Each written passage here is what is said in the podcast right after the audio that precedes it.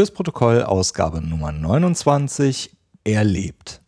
Fürs Protokoll ist ein Podcast über Neuigkeiten in der Tech-Welt, über Programmierung und was so im Dunstkreis von Apple passiert.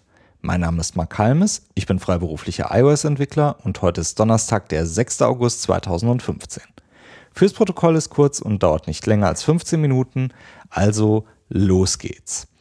Ein kleines Follow-up auf die Episode 27. Und zwar habe ich dort ein bisschen über schwergewichtige Apps erzählt und da kommt gerade so eine, ja, doch recht große Welle in diesem, in diesem Zuge irgendwie aus dem Internet, so in meinen Feed mit rein und in verschiedene, ja, Social Networks, die da irgendwie so diese, diese Artikel durchpumpen. Und da ist mir einer ins Auge gestochen, nämlich The Watch Web Sucks. Und dort wurde so ein bisschen erzählt von einem Mozilla-Entwickler, der sich verschiedene Sachen angeschaut hat und ähm, bei The Verge irgendwie so ein bisschen hängen geblieben ist. Äh, er schreibt selbst, dass das seine Lieblingsseite ist, aber da ganz komische Sachen passieren und auf einem leeren Cache mit äh, Mozilla irgendwie so knapp 9 Megabyte irgendwie an Code irgendwie zu Spitzenzeiten irgendwie reinknallen, beziehungsweise ich glaube 8 waren es und ähm, hat da auch ein bisschen auseinandergenommen und da sind halt ganz, ganz viele Sachen irgendwie mit drin, wo er dann auch sagt, das äh, haut einfach irgendwo so ein bisschen auf die Performance von, von der Maschine. Da sind Sachen, die, die führen einfach zehn, zehn Mal pro Sekunde irgendwelche Re-Renderings aus, die dann wieder auf die CPU aufschlagen und äh, das Ganze irgendwie ja, langsam und ähm, nicht mehr, nicht mehr performant machen, Hidden Iframes, die irgendwelche lustigen Sachen irgendwie machen. Und ähm, das macht einfach keinen Spaß. Das äh, kann man so nicht machen. Was er aber dazu sagt, und das fand ich äh, dann doch wieder sehr, sehr einleuchtend, beziehungsweise auch an der Stelle wieder sehr erhellend. Für wen sind denn eigentlich Browser gedacht? Und das ist halt so die große Frage. Die sind halt eigentlich für einen ganz besonderen gemacht, nämlich für den Benutzer. Deswegen sind das ja auch, jetzt kommt's, User Agents. Richtig. Das Ganze ist für den User gedacht. Das heißt, ein Browser soll nicht irgendwie eine, eine krude und, und kaputte Tracking-Installation von irgendwelchen Firmen irgendwie unterstützen, sondern sie soll für den User den Content, der aus dem Internet kommt, irgendwie mal anzeigen. Und das ist der Hauptfokus, was so ein Browser irgendwie machen muss. Und da wäre es doch ganz schön, wenn man das irgendwie auch hinbekommt. Er geht dann auch später nochmal auf verschiedene Sachen ein. Ähm, beispielsweise hat er in einem Mozilla Talk, den er verlinkt hat, äh, auf eine exakte Summe hingewiesen, nämlich äh, Microdonations mit im monatlich, äh, also im Monat 6 Dollar und 20 Cent. Das ist nämlich der Betrag, den Tracking-Firmen bzw. Advertising-Firmen mit ja, Internetwerbung pro User machen. Das heißt, wenn ich als ähm, Benutzer 6,20 Euro in den Browser meiner Wahl reinkippe, dann wird das halt im Monat verteilt.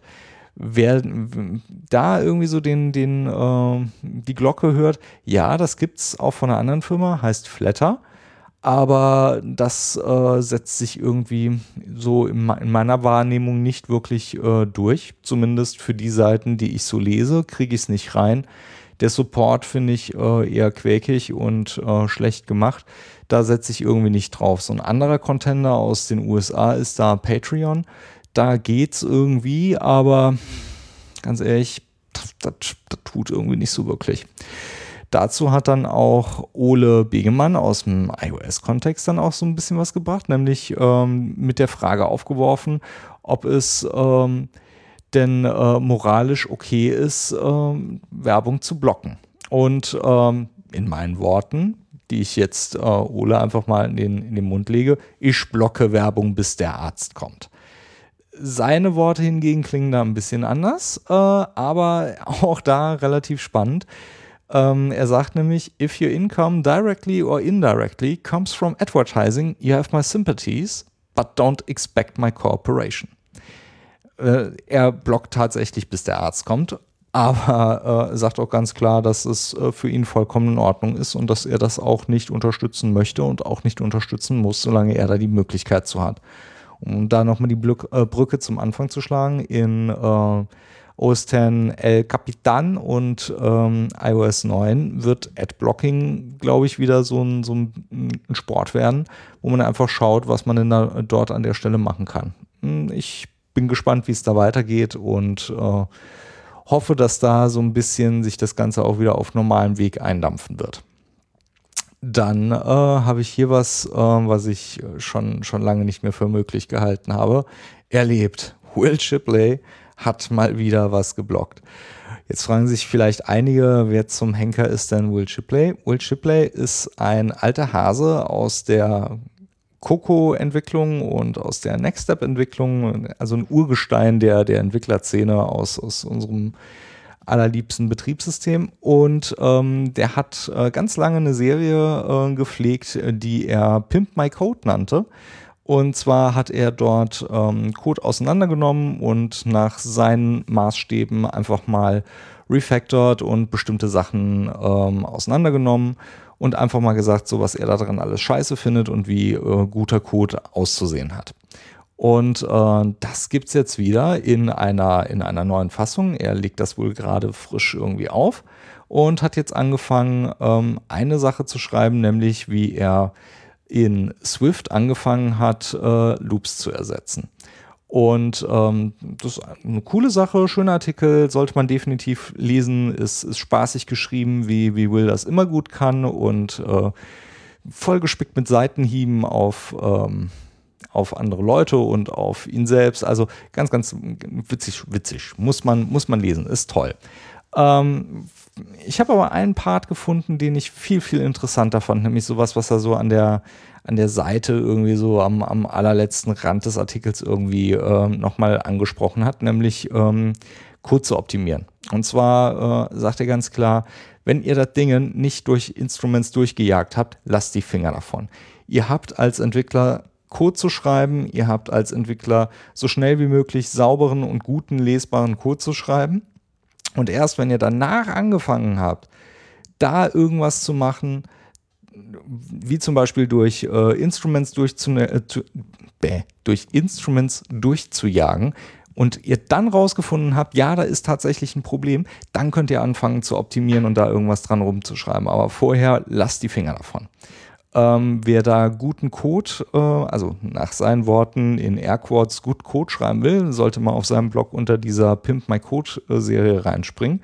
Was ich aber ziemlich cool fand, waren so, so zwei, drei Punkte, die er dort mit reingepackt hat. Nämlich einmal dann auch nochmal so zu überlegen, ja, was ist denn das normale Dataset, was ich irgendwo reinschmeiße in meinen Algorithmus und was, was tut es denn damit? Und zwar auch so in den willkürlichsten und äh, irrwitzigsten Konstellationen wie oft dieser Code äh, tatsächlich ausgeführt wird und dann nochmal so sich vor Augen zu führen, wie schnell sind denn meine Maschinen, auf denen ich das ausführe. Und er hat das dann auch nochmal so mit ein, mit ein bisschen was äh, belegt, nämlich dann auch so mit ähm, dem äh, Klicken einer Maus also einem Maus-Event und äh, sagt dann so, also selbst wenn da irgendwie ein Supermutant äh, 100 Mal in der Sekunde irgendwie äh, versuchen, äh, klicken kann, dann äh, ist das äh, schon recht viel, aber selbst irgendwie modernste iOS-Systeme können schon, schon viel, viel, viel, viel mehr Instruktionen ausführen. Das heißt, wir sind irgendwo in so einem Instruction-Set bei 10 Millionen Mal und äh, wenn man dann irgendwie sich dann anhören muss, um Gottes Willen, ich muss meinen Code optimieren, jede, weil der jedes Mal gecallt wird, wenn ein Mouse-Down-Event kommt, dann sollte man sich das nochmal tatsächlich überlegen, ob es da wirklich sinnvoll ist zu optimieren, auch wenn da tatsächlich bei jedem Mouse-Down-Event mein Code gecallt wird. Nur mal so äh, zum, zum Erinnern und äh, selber an der Nase packen. Dann äh, habe ich noch als letzten Schmankerl ein sehr schönes Review von Stephen Hackett. Äh, der schreibt für 512 Pixels. Und äh, der hat einen Artikel geschrieben, nämlich äh, Review Three Months of Apple Watch. Ähm, deckt sich gerade so ein bisschen, weil ich zum Geburtstag von meiner lieben Frau eine Apple Watch geschenkt bekommen habe. Vielen, vielen Dank nochmal. Und äh, jetzt auch noch mal so ein bisschen Reviews und alles, was so im Watch-Universum irgendwie mit reinfällt, erstmal in mich aufsauge, um zu erkennen, was das Ding denn kann. Was ich äh, interessant finde, alles, was Stephen Hackett in diesem Artikel geschrieben hat, kann ich so schon mal unterschreiben. Aber so ein paar Sachen finde ich dann doch noch mal wirklich erwähnenswert. So als allererstes, ähm, das Ding ist eine neue Kategorie von Device. Das, äh, das Telefon war halt was wie ein, wie ein Telefon halt immer so war. Also das iPhone iPad konnte man auch noch irgendwie so ein bisschen begreifen. Das war dann halt einfach nur das, das großgezogene, in Anführungszeichen, das großgezogene iPhone, war aber trotzdem Gamechanger. Äh, die Uhr ist was ganz anderes. Keine Ahnung, was, was da noch irgendwie mitkommt. Das ist äh, sehr spannend an der Stelle. Ähm, das Ding sieht echt verdammt dick und, und schwer aus. Und wenn man es irgendwie am Handgelenk irgendwie hat, habe ich die ersten Zeit gedacht, okay, es reißt mir gleich den Arm ab, weil ähm, ich seit Jahren keine, keine Uhr mehr am Handgelenk hatte und das Ganze irgendwie schon echt komisch war. Ähm, Stephen Hackett hat äh, sich irgendwie die, die, ähm, die Stahlvariante geholt mit äh, 50 Gramm und äh, die, die Sport, die ich hier habe, die soll 30 Gramm haben mit den 42 Millimeter. Und ich habe mir nur gedacht, oh mein Gott, wenn das echt 30 Gramm sind, äh, möchte ich nicht wissen, wie sich die 50 angefühlt hätten. Also das ist schon echt krass. Ähm, man, man gewöhnt sich dran. Es äh, funktioniert irgendwann schon. Das passt. Also ähm, ich merke es jetzt mittlerweile nicht mehr. Was ich aber spannend finde, sind dann so Sachen wie, ähm, wie Siri. Siri finde ich wirklich auf der Uhr total fantastisch. Aber auch wie äh, Stephen Hackett, ähm, ich kann mir nicht vorstellen, das Ding in der Öffentlichkeit zu benutzen. Zu Hause wunderbar, prima. Also in, in, geschlossenen Räumen, wo ich, wo ich alleine oder unter guten Bekannten bin, da kann ich auch Siri ähm, benutzen, ohne mir blöd vorzukommen. In der Öffentlichkeit finde ich es irgendwie Quatsch und ähm, möchte das nicht. Ähm, viele Interaktionen mit, der, mit den Uhren habe ich so von der Software noch, noch ein bisschen Probleme. Das braucht einfach, bis das irgendwie so eingesunken ist, weil es einfach so ein neues Device ist. Was mir aber aufgefallen ist, je simpler und einfacher eine App ist, umso cooler und schneller kann man sie benutzen. Je komplexer eine App ist, ohne da irgendwelche Namen zu nennen, ähm, fliegt raus. Es macht keinen Spaß, es tut, es tut weh, den, den Arm irgendwie unangenehm hochzuhalten. Man ist irgendwie nicht so fokussiert wie auf einem Telefon macht, also wenn ihr iOS-Apps äh, iOS schreibt und äh, Apps für die, für die Uhr irgendwie mitliefert, beziehungsweise mit WatchOS 2 dann später dann dafür ausliefert, ganz ehrlich, schreibt einfache Apps. Je einfacher sie sind, umso, umso angenehmer sind sie zu benutzen. Jeder, der eine Uhr am Arm hat, wird wissen, wovon ich da rede. Dann ähm, das, was mich echt umhaut, was ich richtig gut finde, ist halt dieses Gamification des, des Fitnesswahns und das ist total geil. Dieses Bing, bitte steh jetzt mal auf, du hast irgendwie schon wieder eine Stunde gesessen und dich nicht bewegt. Dann diesen, diesen Antrieb, äh, sich generell so ein bisschen 30 Minuten am Tag irgendwie zu bewegen. Das ist einfach, ich finde es ich find's sehr, sehr gut gelungen. Das äh, funktioniert echt fantastisch. Es motiviert, auch wenn ich wieder so ein bisschen beschämt bin zuzugeben, dass ich ein Device am Arm brauche, das mir sagt, dass ich äh, mich doch bitte zu bewegen habe. Aber hey, funktioniert. Also maul ich da nicht drüber.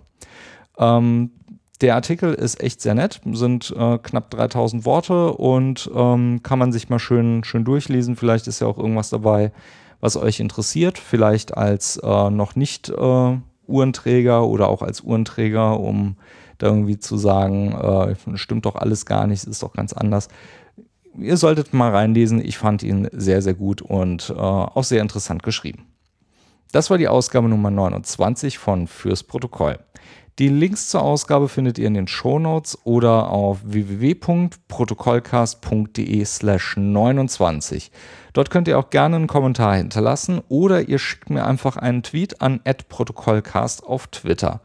Wenn euch die Sendung gefallen hat, dann bewertet sie in iTunes. Dazu geht ihr einfach in iTunes rein, sucht nach fürs Protokoll und dann könnt ihr dort ein Sterne-Review abgeben. Wenn ihr ein bisschen mehr Zeit habt, dann dürft ihr auch dort gerne ein längeres Review schreiben. Das hilft anderen Hörern nämlich, den Podcast zu entdecken und mit euren Reviews könnt ihr ihnen sagen, was euch gefällt. Fürs Protokoll, ich bin Mark Kalmes. Bis zum nächsten Mal.